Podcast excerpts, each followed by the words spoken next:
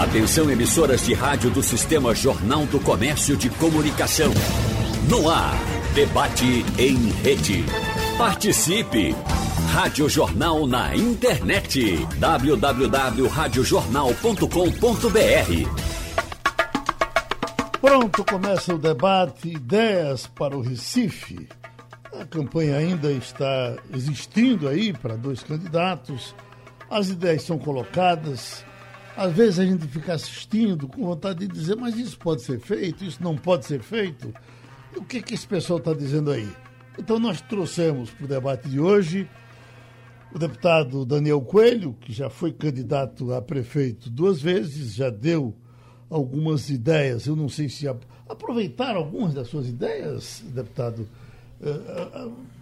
Tem acontecido, o candidato da ideia não se elege alguém que entra. Bom, eu vou aproveitar. Alguma das suas ideias se aproveitou? Só para repetir e mentir, mas não para fazer. Agora, repetir, repetir o que a gente tinha dito lá atrás. É, para não dizer, olha, 2012, é, a gente bateu muito na questão da informatização e, e de um sistema de saúde é, mais conectado. Tiveram alguns avanços, não no modelo do que a gente colocou. E olha que em 2012 a nossa proposta estava baseada no que estava ocorrendo em São Paulo em 2010. A gente está em 2020. Então uhum. tem uma largura grande aí de diferença, mas é, no caso específico do Recife, é, a gente tem um governo é, contínuo aí com um viés ideológico bem diferente do que a gente defende então, acho que boa, boa parte das ideias que a gente apresentou aí terminaram por não ser implementadas. Né, lamentavelmente, embora aí, que a gente vai continuar a defendê-las. Ainda né? estão na agenda. É, eu acho que muitas delas sim. Existe é, é, uma questão da concepção do Estado, que eu acho que essa é, é central. Né? É, por exemplo, quando a gente faz um debate sobre a questão do saneamento, eu acho que o saneamento é um dos grandes problemas do Recife, é um gargalo para a cidade do Recife. E você chega num segundo turno, aonde a gente tem duas candidaturas que estão colocadas, ambas contra o novo marco legal do saneamento, isso me preocupa. Uhum. Não é? Porque ali é a perspectiva do município encarar o problema. É, você ser a favor de um modelo que fez o Recife, durante 50 anos, ser uma das cidades com uma das menores taxas de saneamento do Brasil, né? não dá para ser a favor disso. Uhum. Eu não tenho muita esperança de que um dos dois candidatos, até acho que pode ser decisivo, se algum dos candidatos fizer uma meia-culpa sobre a questão do saneamento nesse segundo turno. Se tiver uhum. coragem, é, até de admitir que errou. Mas, de uma forma geral, é, as pautas partidárias, e, e, depois, ao longo do debate, eu espero ter a oportunidade de a gente falar um pouco mais sobre esse segundo turno, mas as pautas partidárias do PT e do PSB são muito parecidas e, e os dois parecem é, ter o mesmo. É, talvez as mesmas falhas em, em temas centrais, como equilíbrio fiscal, novo marco do saneamento, é, vai ser um grande desafio para os candidatos nesse segundo turno abordarem o eleitor é, que tem uma visão mais crítica desse modelo. Né? Uhum. Isso diria que está começando agora o jogo. Vamos ver como se comporta cada um. Assistir aqui o, seu, o debate com, com João e Marília. É, até mesmo discordando um pouco aí de, de, do ponto de vista ideológico do, dos dois partidos, mas do ponto de vista pessoal é, é, a gente percebeu aqui Marília com muito mais conteúdo, muito mais preparo para governar. Não sei se ela vai conseguir se desvincular é, do PT e dessa pauta atrasada que está junto com o partido, mas do ponto de vista pessoal aqui, é, foi um debate onde ficou gritante é, a diferença, o preparo e a experiência. A, a, dúvida é, ela consegue se desvincular do PT? Vamos ver ao longo da discussão do segundo turno. Trazer o doutor Carlos, que foi cristão novo nesse negócio. Gostou de, de ser candidato? Gostei, bom dia, bom dia Geraldo, bom dia Daniel. Gostei muito de ser candidato, gostei muito de participar desse processo democrático, realmente foi minha primeira vez. E eu queria pegar um gancho nessa questão do, do saneamento. O Daniel foi muito feliz quando uhum. tratou disso. Eu tive, inclusive, a oportunidade de debater especificamente esse tema com, com o João, com o candidato João Campos, no, no debate. E eu fico muito assustado de a gente ter realmente duas candidaturas que se colocam e votaram com, é, é, na posição de deputado contra o, o, o marco legal do saneamento. Eu, eu fazendo analogia para o futebol, Geraldo, é, uhum. time que está perdendo se muda, time que está perdendo se mexe. Então, quando a gente vê a, a situação do saneamento no Recife, eu pude é, andar muito e ver como é que está. Então, da forma que está, não dá mais.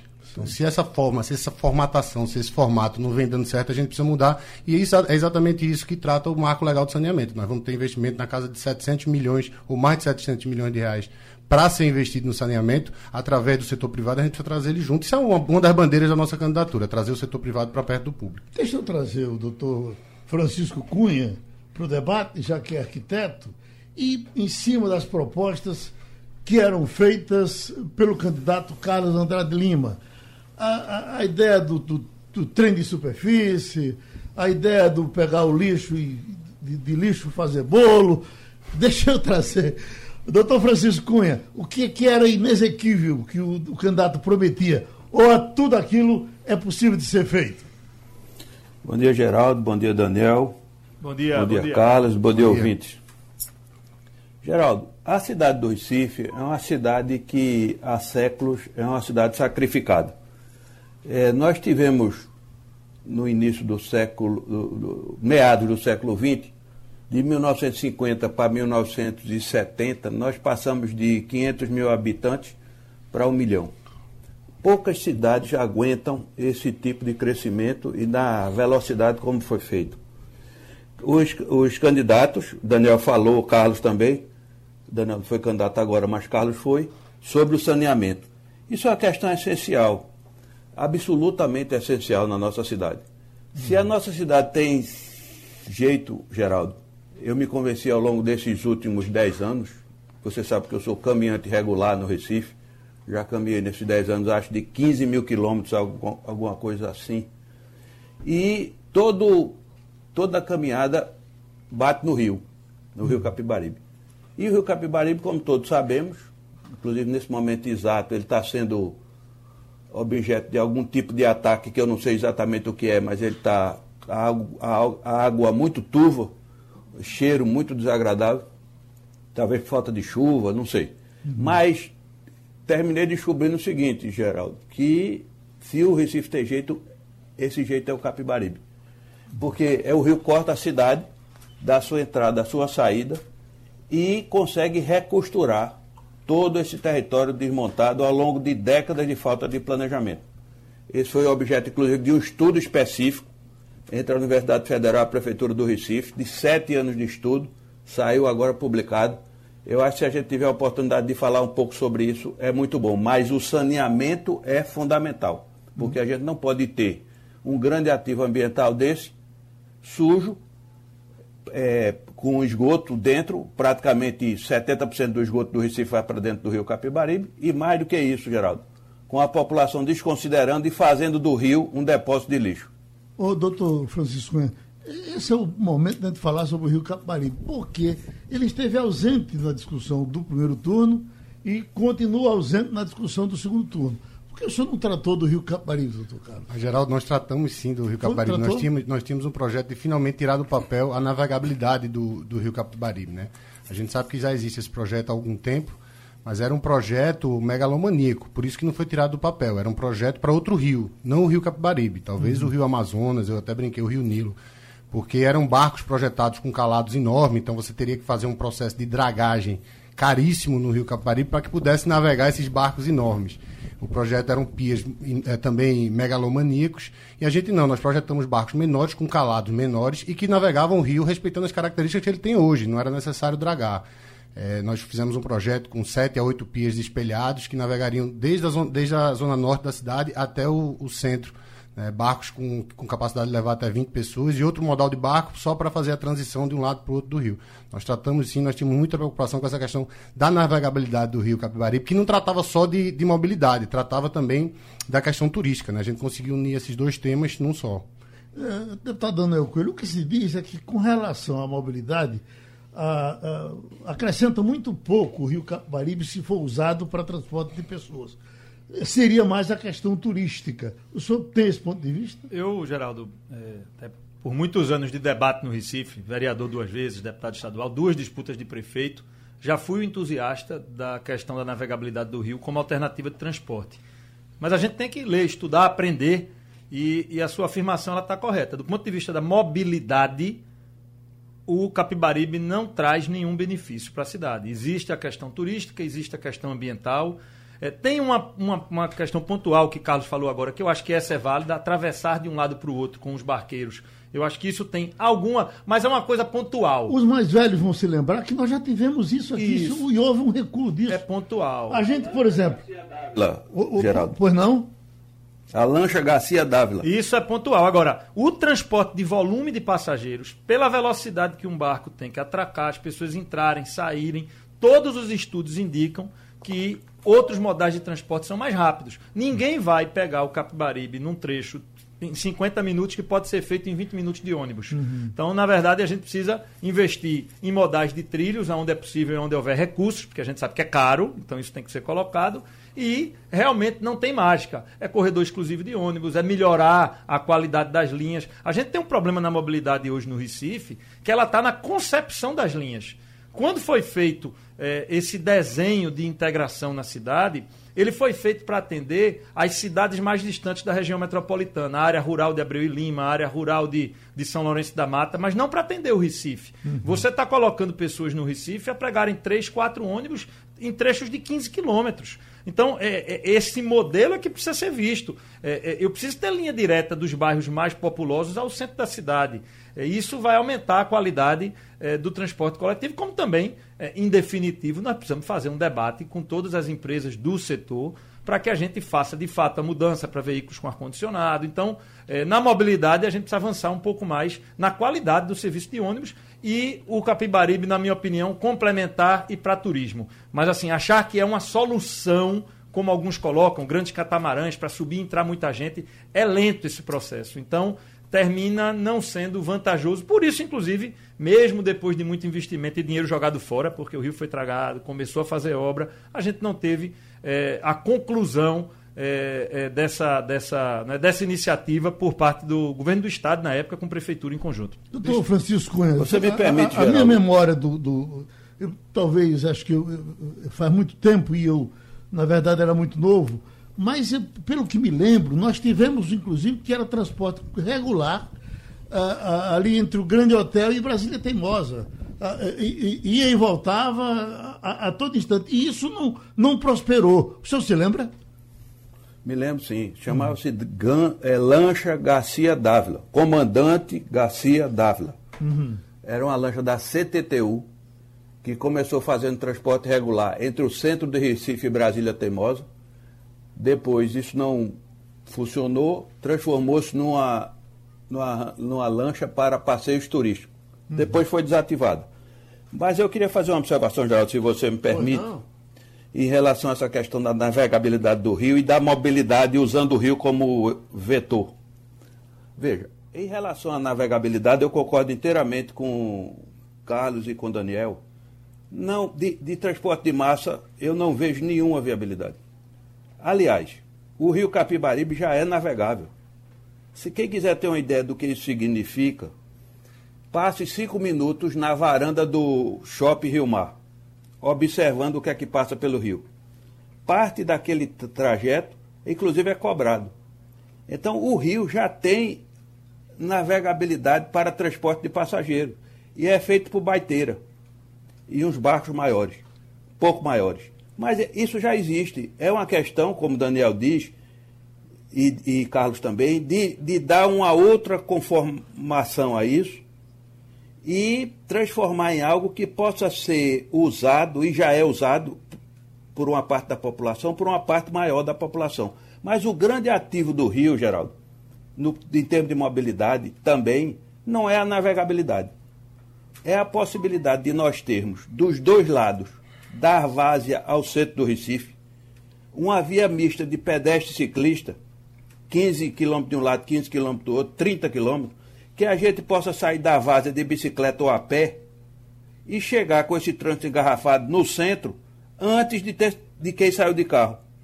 Isso é perfeitamente possível, porque esse projeto sobre o qual eu falei, essa pesquisa com a Universidade Federal, chama-se Projeto Parque Capibaribe, prevê isso em toda a extensão do rio. E isso revoluciona a mobilidade, a mobilidade e revoluciona o ativo ambiental, porque da cidade, porque o rio está vivo, apesar de estar poluído, ele está vivo.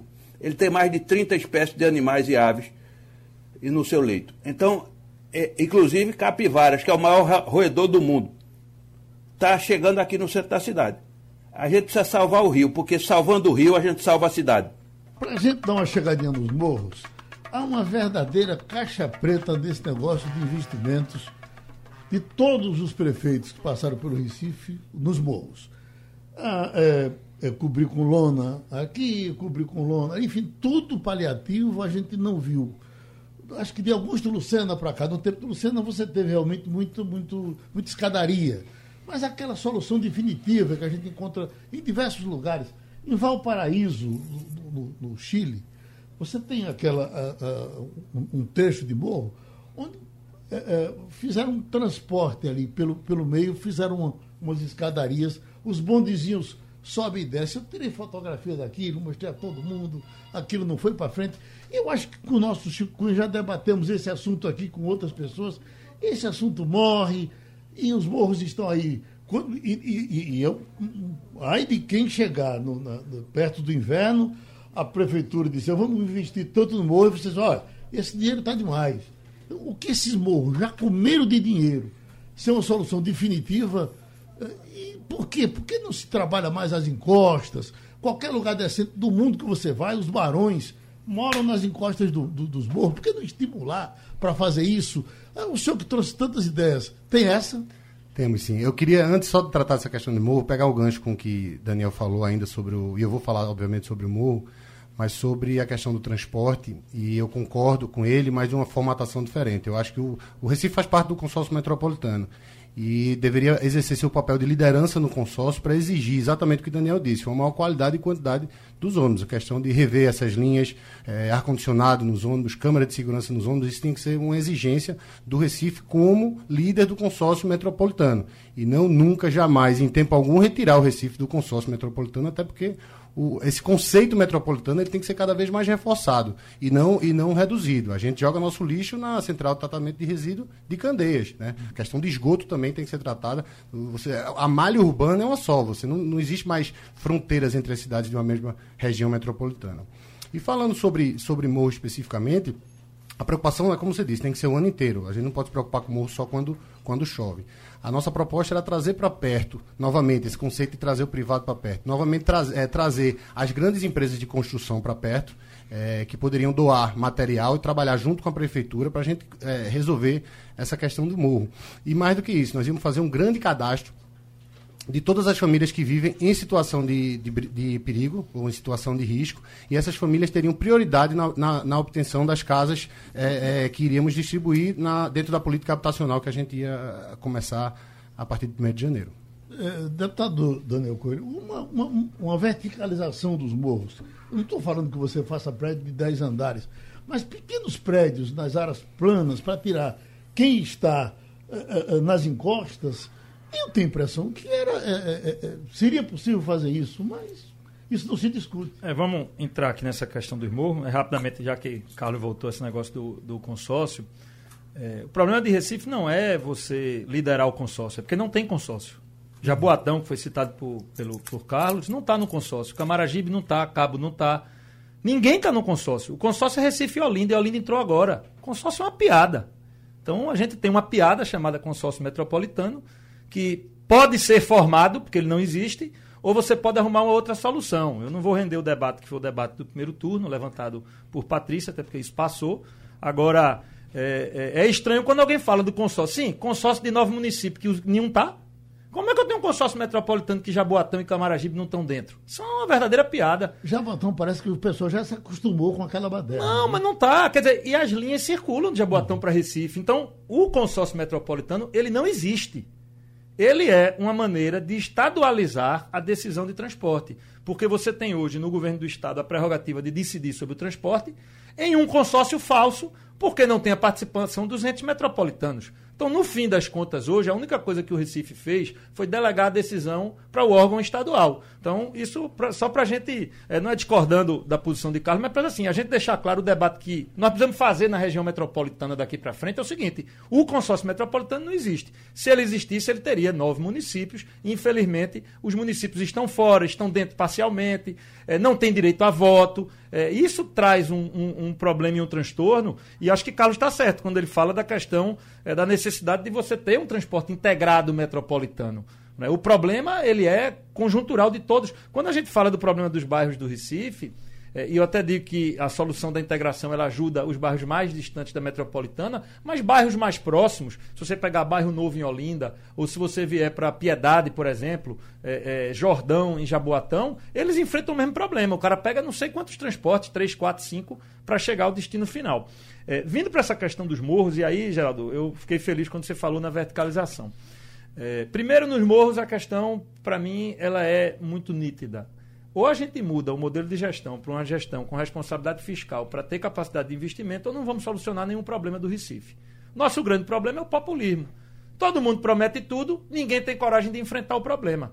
Eu me lembro aqui nesse seu programa, quando a gente discutia a necessidade de ajuste fiscal, de fazer uma reforma da Previdência, eh, de você organizar é, as contas. Quem está governando aí nega a necessidade de responsabilidade fiscal, é contra reformas modernizadoras do Estado, ou seja, acha que o dinheiro é infinito. Como é que você vai fazer obra é, em definitivo para resolver o problema do morro se você não tem coragem de reduzir o tamanho da máquina para que ela atenda a população? E na verticalização, nós precisamos fazer um novo debate sobre o plano diretor do Recife. Eu participei do último plano diretor da cidade como vereador, e naquela época a visão de mundo era outra sempre defendi e defendo a pauta ambiental. Naquela época nós tínhamos a compreensão de que a verticalização era algo negativo para a cidade. Essa era a visão de mundo, mas não era do Recife, era o mundo inteiro. Hum. O que se discutia? Vamos verticalizar, é, é espalhar as pessoas ao máximo para a gente não sobrecarregar o sistema de transporte e o sistema de saneamento. Hoje, qual a concepção mais moderna? A verticalização planejada é a solução. Por quê? Eu consigo planejar melhor e eu fazendo uma verticalização nos moldes, inclusive, do que você tem na Europa ou do que já teve no Brasil de tempos passados. A verticalização mista, Geraldo. Isso é o que há de mais moderno no mundo. O que é verticalização mista? O mesmo prédio, ele tem que ter embaixo comércio, depois ele vai ter o espaço para o escritório, depois ele tem a moradia. E ele pode ter, inclusive, moradia de diversos aspectos. Ele pode ter um apartamento um pouco maior, familiar, com dois, três quartos. Ele pode ter o estúdio para a pessoa solteira, para o idoso que mora só. Ou seja, quanto mais eu tiver verticalização mista, seja na área plana ou seja na área de morro, mais fácil o planejamento da cidade, menor o trânsito que vai ser produzido, porque se eu tenho a possibilidade de morar no sexto andar e no segundo ter o escritório e ter uma escola, uma creche no terceiro andar, eu consigo fazer com que as pessoas se movimentem menos. A gente lembra que na concepção inicial das cidades, se você olhar Boa Vista, se você olhar Copacabana, que é um bairro antigo, é, todo ele tem um comércio no térreo. E o Recife, ele entrou nessa coisa do pilotis e querer distância do comércio. Então a verticalização ela é toda para colocar o condomínio excluído do conjunto da cidade. É, o debate de um novo plano diretor tem que ser um plano diretor que estimule a verticalização com uso e ocupação misto. É isso que a gente está vendo, por exemplo, na Ásia, onde eles estão mudando cidades numa velocidade imensa. Se você pegar Songdo, que é considerada hoje a cidade perfeita na Coreia do Sul, ela é uma cidade toda de verticalização mista. É, e, e, e, os prédios lá são grandes, o cara tem universidade, escola, escritório, tem uma clínica médica, ele tem o comércio básico, o supermercado e a moradia, tudo no mesmo prédio. As pessoas saem de lá para quê? Para ir para o parque, para ter lazer, porque sobra espaço para a área comum. Então, é, esse debate do plano diretor ele pode também nos ajudar a afetar o morro. Você vai abrir espaço no morro se você faz é, um formato como esse é, de solução de moradia com a verticalização mista é, e com um planejamento é, do que pode ser construído. E isso vale inclusive para as áreas também mais nobres da cidade. A gente começar a estimular esse novo modelo é, de verticalização. Né? Infelizmente, eu achei que esse debate ficou ausente aí. Doutor Francisco Cunha, veja, nós, duas coisas que nós não sabemos. Nós não, bom, uma que a gente não sabe com certeza. Quanto se gasta nesses morros há tanto tempo. Gestão e mais gestão. E a outra coisa que é, essa nós sabemos. Não tem uma obra definitiva nos morros. Tudo é paliativo. É encostar um aluno ali, é fazer não sei o que aqui. Não se pensou nunca em nada definitivo para os morros do Recife. Por quê? O senhor é arquiteto Ô, Geraldo, veja, eu sou arquiteto. É verdade. Arquiteto, me formei em arquitetura e urbanismo pela Universidade Federal de Pernambuco. Mas a vida me levou para outros caminhos. Eu nunca exerci arquitetura e urbanismo. Fiquei fui ser consultor, fiquei 25 anos fora da cidade, porque estava dentro de um carro. Não saí do Recife, estava dentro de um carro fora da cidade. Acontece que eu comecei a andar 10 anos atrás, de forma sistemática, e descobri uma cidade que eu tinha deixado há 25, há uma geração antes. Quando eu voltei, eu me considero hoje, Geraldo, pós-graduado pelos pés. Uhum. Então, a graduação em arquitetura e urbanismo, a pós-graduação é pelos pés. E nesse caminhar, uma coisa que me ficou muito evidente é o seguinte: a, a qualidade de vida na cidade está diretamente ligada à qualidade do espaço público. E nesta caminhada, eu observei, em relação aos morros, um projeto chamado Mais Vida nos Morros, que usa basicamente tinta para requalificar o espaço público. Tem alguns exemplos extraordinários que podem e devem ser comparados. Como você disse, a cidade que você falou foi Valparaíso? Valparaíso. Valparaíso. Uhum. Eu conheço Medellín e conheço Bogotá, mais Medellín. Uhum. São ah, coisas ah, que estão sendo Barcelona, feitas. Barcelona, por exemplo, logo quando você vai entrando em Barcelona, quando você vai do aeroporto, você já observa ali um, um, um projeto interessante de morro. Enfim, o mundo inteiro encosta esses morros de alguma forma. Não deixa. O Brasil não, o Brasil é que relaxa demais com os morros.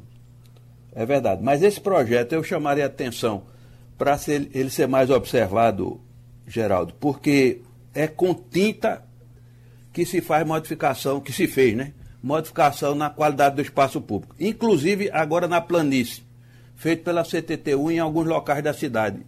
Água Fria, Afogados, Rosarinho. É pintura do espaço público e requalificação dele. Isso a gente vai, vai ver que é muito importante nesse momento de pós-pandemia, principalmente para o ano. Nós vamos enfrentar uma crise fiscal enorme e vai faltar dinheiro para as cidades, para os estados e para o país. E nesse aspecto é preciso observar essa experiência bem-sucedida.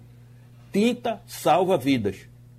E eu, o que eu defendo nesse momento é isso: a gente olhar com lupa esse projeto Mais Vida nos Morros, esse projeto de pintura do asfalto, de modo a que a gente possa, com a tinta, revolucionar o espaço público. É possível sim, isso se chama urbanismo tático. Geraldo... E, lembrar que o Recife não tem espaço, ou você verticaliza, ou você não tem para onde ir, pois não. E, Geraldo, eu queria, Daniel é, disse muito bem, a gente inclusive tratou dessa questão de ocupação de uso misto em áreas onde há, porque o Recife, é, poucas pessoas sabem, mas o Recife é uma, é uma cidade, é uma, é uma metrópole que ocupa uma área territorial muito pequena, né? e é, menor inclusive do que outras cidades da própria região metropolitana. Então, e mais do que isso, o Recife cresceu de forma desordenada. A gente tem áreas com uma densidade populacional enorme, a gente tem áreas onde simplesmente não mora quase ninguém. E a gente propôs isso. Engraçado que a gente propôs essa questão de ocupação de uso misto, não quando tratava de habitação ou de morro, mas quando tratava de mobilidade. Isso é um problema, isso é uma solução também para a mobilidade. Como o Daniel bem pontuou, você poder morar é, perto de onde você trabalha, quer dizer, você ter comércio, você ter, você ter é, comércio e moradia né, no mesmo local, você vai resolver vários problemas e vários temas da cidade num só. E para encerrar, e aí para encerrar de vez o tema, eu concordo com o Daniel a questão, sobre a questão do, do consórcio metropolitano, que a forma está errada, mas se a forma está errada, o Recife tem que exercer sua liderança e tentar rever a forma do consórcio e não, e não sair dele, porque parece que você está fugindo de um problema no qual você deveria, na verdade, liderar. Mais uma vez, o, o, conceito metropolitano ele tem que ser reforçado e não, e não fragilizado. Aquele seu trem que voava, como é que. Explique ele para a gente agora. O senhor foi, inclusive, eu vi um dos seus programas, o senhor eh, em Salvador dizendo, está oh, sendo feito aqui e tal. É. é. porque quando a gente, parece que quando a gente traz uma, uma a gente tem um, o Recife meio que tem um complexo de que, e isso vem dessas, desses 20 anos de governo de esquerda, que parece que nada que é moderno, nada que é bonito, nada que é, eficiente, nada que trate com dignidade as pessoas, é possível fazer aqui em Recife. Então a gente trouxe esse projeto de um VLT, que nada mais é do que um trem de superfície, só que é um trem de superfície mais rápido, mais confortável, onde você vai poder correr todo o Recife com, com mais dignidade do que você faz hoje. A gente já tem os custos levantados, era um projeto que mais de 90% dele é financiado, é financiado pela iniciativa privada, quer dizer, o município vai entrar com algo entre 5% e 10%, uma formatação de, de PPP, A gente sabe os custos, é possível. Inclusive, essa contrapartida do, do município pode ser dada de diversas formas. Se no caminho, por exemplo, a gente precisar desapropriar algum imóvel, isso já entra como, como contrapartida do município. E aí eu vi muitas reações positivas, mas também eu vi muita graça, Geraldo. Olha, isso aí é coisa dos Estados Unidos, isso é ficção, isso não pode ser feito aqui. E aí eu fiz questão de ir a Salvador e mostrar que lá já estão fazendo, né? Então a gente mais uma vez a gente está ficando para trás. Isso era uma bandeira maior do nosso da nossa candidatura. Nós temos que ser o líder do Nordeste, nós temos que exercer nosso papel de protagonistas do Nordeste, que vem se perdendo por conta da forma dessa, desse Estado grande, desse Estado inchado, desse Estado assistencialista que vem governando o Recife nos últimos 20 anos. Doutor Francisco Cunha, aqui foi tentado o ônibus de primeiro andar, numa das gestões de Joaquim Francisco. Só um foi tentado, depois o pessoal desistiu porque não deu certo. Esse trem do doutor Carlos dá certo? Olha, Geraldo, eu, não, eu confesso que eu não vi o detalhe do projeto proposto por Carlos. Agora eu vi o detalhe do projeto proposto há uns seis ou sete anos, oito anos talvez, é, de, um, de, um metrô, de, de um metrô aéreo. E temos problemas seríssimos de compatibilização de caixa. Caixa é o que tecnicamente se chama o espaço necessário para a circulação do, do veículo, de, nesse caso, de grande capacidade. A, a caixa que precisava para o metrô, metrô aéreo ali na Domingo Ferreira, por exemplo, era de 60 metros. É impossível. Impossível. Então, a gente tem que analisar essas coisas com muita atenção. Eu falei da. Eu falei do, do metrocabo de Medellín, que a cidade é cheia de, de faltou o nome agora. É, metro, é aquele aéreo. Uhum. É, é, é cheio, a Medellín é cheio disso. Uhum. É articulado com o sistema de, de superfície. Sim. Então, o sistema de superfície de ônibus e, e de grande capacidade de metrô. A gente tem que pensar isso no conjunto. Não tem solução mágica para a questão da mobilidade no Recife. A mobilidade no Recife, do, do muito que eu me aprofundei nisso, embora não seja especialista, ela tem que ser integrada com todos os modais. Você tem que ter um modal de alta capacidade, você tem que ter um modal de alimentação, você tem que ter a bicicleta, a pé e o carro. E até a navegabilidade do rio na proporção que ele suporta. Se a gente não pensar o conjunto, não vai aparecer solução mágica. Esse é o meu entendimento. Deputado Daniel Coelho, se o senhor for prefeito, vai usar o tema voador do doutor Carlos? Eu não sou candidato a prefeito, não, não mas, posso. mas tem tempo daqui para frente. Não, olha só, toda solução de transporte e o transporte de trilho, ele é, é o mais rápido e o mais efetivo. É evidente que você precisa ter é, recurso em caixa, precisa ter dinheiro e um projeto dessa magnitude ele só é possível com a parceria clara e nítida com o governo federal. Não, não, não consigo enxergar na no orçamento da prefeitura para a realidade de 2021 a capacidade de você fazer isso. Com o governo federal fazendo investimento, você poderia avançar. E, e, em tese, eu sou a favor do transporte em trilho, não só dentro do Recife, mas ele metropolitano. É evidente, tudo tem que ter lastro em cima de, é, da condição orçamentária. E volto a uma coisa que eu disse aqui no. Já, já estamos tendo um recuo aí do BRT, não é? A, a a de, de Paulista me parece que já vão parar com ele. Né? Mas aí é pela zona que é esse modelo é, é, de transporte que a gente tem aqui na nossa região metropolitana. É, esse é o problema. Quando é, eu insisto muito nessa questão da, dos ônibus, né, o Recife. O problema é que o Recife não tem mais poder no processo. Na verdade, Recife não manda em Jaboatão. Recife não manda em Camaragibe. Recife não consegue mandar em Igaraçu. O governo do estado e o governador Paulo Câmara, o pior governador da história de Pernambuco, é, ele, ele tem que assumir essa questão metropolitana para fazer esse negócio funcionar. Fizeram investimento no BRT, abandonaram, deixaram para lá. O BRT não é uma solução ruim. Ele apenas não está sendo aplicado de forma correta. Vamos lembrar o que ocorreu. Licitou-se apenas a linha é, norte e a linha para a Copa, para poder fazer a Copa do Mundo. E não fez o sistema de forma integrada de BRT. Deixaram para lá. Não fizeram. A, a, única licitação que foi feita foi desses dois trechos, o resto não está licitado. Então, na verdade, é, é, o governador que preside e tem todo o controle desse atual consórcio metropolitano fajuto aí com Recife e Olinda, ele é um omisso é, nessa questão do transporte. Então, é, é um problema que está aí acumulado. O trilho é a solução, é, mas o governo federal precisa ser cobrado na sua responsabilidade no que se refere ao trilho. A gente tem um sistema de metrô no Recife que carrega muita gente, mas com uma má qualidade de serviço. Ou Sim. seja, quem usa sofre e sofre muito. E deixando no, claro. No dia que não dá defeito, é, é exceção. E, e, e, vamos deixar claro: responsabilidade, porque é, é, é, parece até que, que não é, né? Mas responsabilidade é do governo federal, a questão do, do transporte de trilhos.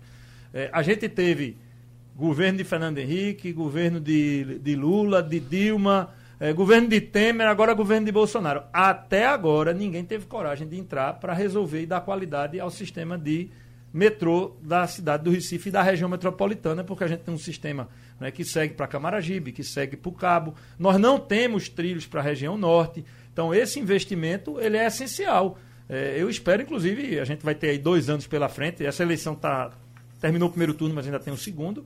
Mas é, que esse debate dos próximos dois anos, é, tanto no debate estadual com os possíveis candidatos a governador à frente, como também quem estiver pleiteando presidência da República, trate o transporte de trilho é, com seriedade, porque essa é a solução mais barata. Agora, prefeitura só não vai fazer, precisa do aporte federal, que é quem tem hoje os recursos se enfrentar o resto das reformas, né, Geraldo? Porque a gente precisa voltar para as reformas. Tem que fazer reforma administrativa, tem que avançar para equilibrar as contas para ter capacidade de investimento. Bom, vamos passar pelo lixo, a forma tratada pelo candidato, então candidato Carlos Andrade Lima.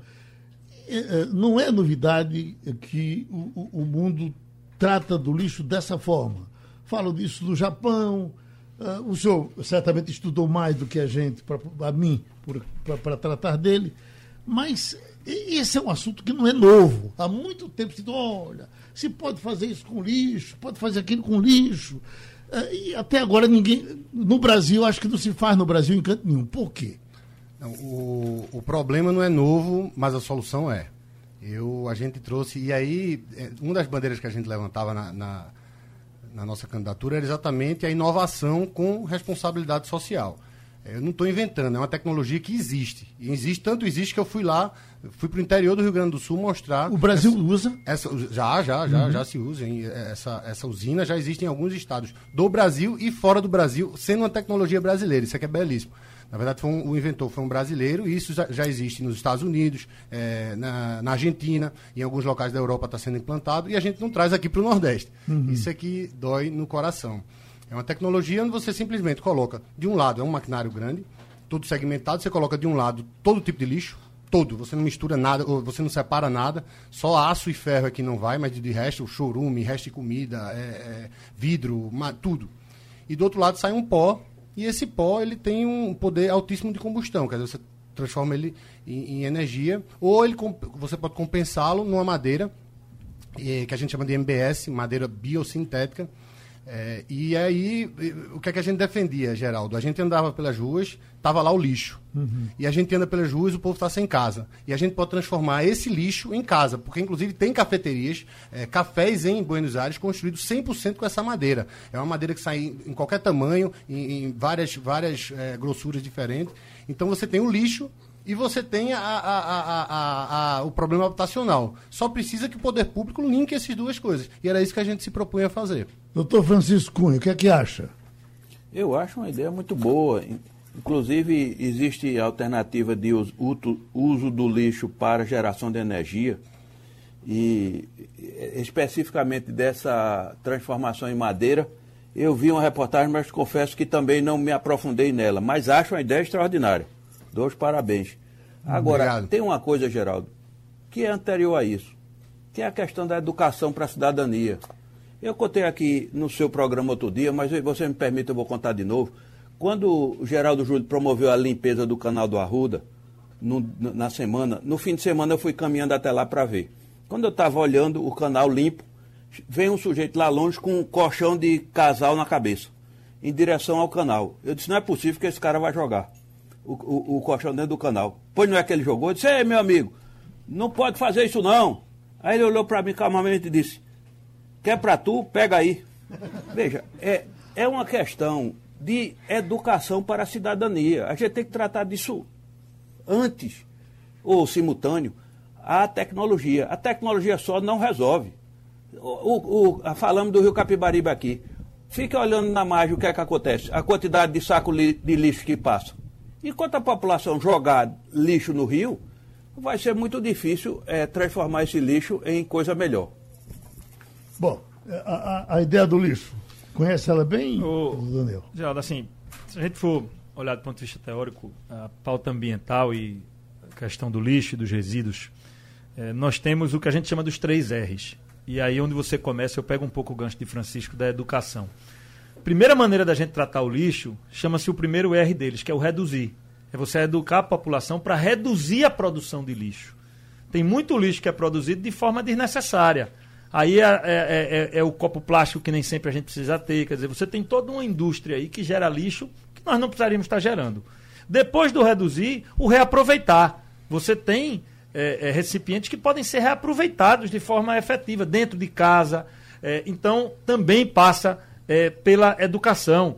É, é um negócio que parece até é, para alguns piada quando a gente fala, mas de extrema gravidade ambiental. O óleo de cozinha que você joga dentro do ralo, vai para dentro do sistema de esgoto, contamina o rio Capibaribe. Reaproveitar o óleo de cozinha tem um peso ambiental imenso. Então, primeiro lugar, através da educação, reduzir a quantidade de lixo. Segundo, reaproveitar. E depois o reciclar, que é daí que vem a proposta é, é, em debate. É, a gente tem uma média no Brasil de 3% só de lixo reciclado. Segundo dizem eh, os especialistas, nós poderíamos fazer 10 vezes mais do que isso, 30%. O Recife não chega a 5% de lixo reciclado, é muito pouco. Se você olhar nacionalmente, Santos é a cidade que melhor é, do Brasil que melhor trabalha a questão do lixo. Porque o lixo reciclado, eles chegam lá a 8, 9, 10%, não chegam aos 30%, mas eles chegam a 80% do lixo ser tratado de forma correta. Porque um pedaço você recicla, tem coisa que não pode reciclar. O que não pode reciclar? Geração de energia, aterros sanitários é, responsáveis, ou seja, é, toda a cadeia de, de, de, de destinação dos resíduos sólidos está sendo feita de forma correta. Aqui no Nordeste a situação é um desastre e em Recife ainda mais.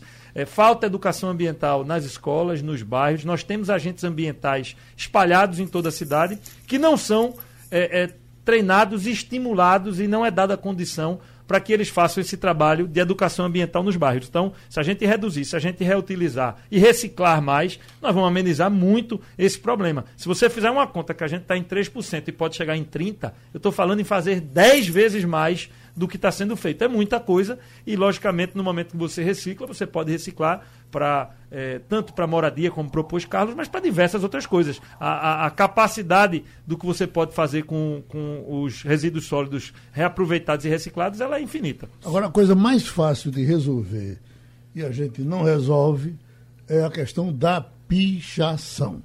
Você imagina o seguinte: há 30 anos passados, Ney Maranhão tratou desse assunto, que era o seguinte: era um projeto eh, isso chegou a ser discutido, foi eh, eh, ridicularizado. Claro que a coisa não era para ser daquela forma, mas ele propunha uma surra de cipó de boi no camarada que fosse flagrado uh, uh, pichando. Mas você, você anda no centro da cidade, é um negócio é, é uma brincadeira o tempo todo. Tem polícia, tem tudo. E isso não é resolvido. Isso lhe incomoda, doutor Carlos? É claro que incomoda. É, Para o pichador, aquilo é uma manifestação de arte. Então, ele poderia ter o espaço dele para esse tipo de manifestação de arte e a gente poderia estudar isso. Mas pichar é, prédios públicos, pichar estátuas, monumentos, isso aí tem que ser criminalizado. E aí entrava na nossa, na nossa proposta de investir pesadamente em câmeras de segurança com reconhecimento facial. Então você facilmente detectaria quem são esses, esses pichadores que estão descumprindo a lei. E veja, é, eu sou advogado. Lei e determinação judicial existem para ser cumpridas, não existe para ser para ser discutido. Então, a gente criminalizar isso aí, mas obviamente, como é uma manifestação que se considera também arte, como outra qualquer, a gente pode pensar num espaço para isso, mas nunca jamais em prédios tem, públicos. Pode ter o da arte, mas pode ter, ter o marginal mesmo. Não, isso aí é criminalização, isso aí vai, é um crime. O cara que pega uma estátua que está ali e derruba, esse cara isso, tem que estar tá preso. Isso aí é um crime. Isso aí é um crime como, como outro qualquer e tem que seguir os rigores da lei como outro qualquer criminoso. Deixa eu só pegar. É, é, Daniel falou muito bem, isso é um tema que ele defende já há muito tempo uh, da questão do, do, lixo, e a gente tem que pensar não só nos resíduos sólidos urbanos, mas também nos industriais. E a gente uh, ia propor, um, ia estimular a prática de, um, de uma espécie de um grande mercado de resíduos industriais, porque às vezes Isso nós defendemos, inclusive, na FIEP, para a FIEP ser a grande mediadora disso. Às vezes, o que é lixo para uma indústria é matéria-prima para outra. E não há uma comunicação entre essas indústrias. Então, a gente defende que tem que haver uma espécie de um mer grande mercado de resíduos industriais, para que uma a indústria possa aproveitar o resíduo da outra para fazer dele matéria-prima. Doutor Francisco Cunha, o, o pichador é um artista ou é um porco? Veja, existe como como o Carlos é, chamou bem a atenção, dois tipos de atitude em relação. Um é criminoso, é depredação do, de bem público. Acho que é até tipificado criminalmente. A outra é uma manifestação artista. A diferença entre os dois está justamente entre o dano causado e o benefício causado em termos de arte. A questão é, é passa por educação, passa por ação policial e passa pelo desenvolvimento artístico também. Porque existem grandes obras de artes feitas com tinta, como eu, eu me referi agora há pouco, o, o, projeto Mais Vida nos Morros, e a gente vê vários artistas praticando o exercício da. da tem um nome, não é pichação, é. Grafite. Esqueci agora. Grafite, grafite. grafitagem. É, promovendo a grafitagem. Então a grafitagem é uma coisa que deve ser estimulada, que deve ser incentivada, que deve ser ampliada. Agora, a pichação pura e simples destruidora, essa é a ação de polícia. Uhum. É assim, grafitagem é arte, né? Pichação é vandalismo, duas coisas completamente é, diferentes. É, isso tudo tem a ver com a questão do pertencimento das pessoas à cidade. É a gente voltar a ter orgulho da nossa cidade, do nosso bairro, é a presença do município com a iluminação, com a limpeza adequada. É, é você é, fazer com que as pessoas voltem a ter orgulho. A pichação ela é o sinal de uma sociedade que não está satisfeita com a sua cidade. Como é que essa polícia que multa, que prende, que faz tudo, está aí na rua o tempo todo, e você vai em qualquer lugar, está pichado, e como é que ela não vê isso? É, não é cobrada para ver isso? Normalmente é feito Mas... na madrugada, não é uma coisa tão fácil, né, Geraldo? Você precisa aí ter um conjunto de medidas Sim. e de ações é, é, para poder ah, ir atrás. Tem guia. Hã? A gente pensou que tem que correr agora. Vamos, obrigado, amigos. Sugestão ou comentário sobre o programa que você acaba de ouvir, envie para o e-mail ouvinte@radiojornal.com.br ou para o endereço Rua do Lima 250, Santo Amaro, Recife, Pernambuco.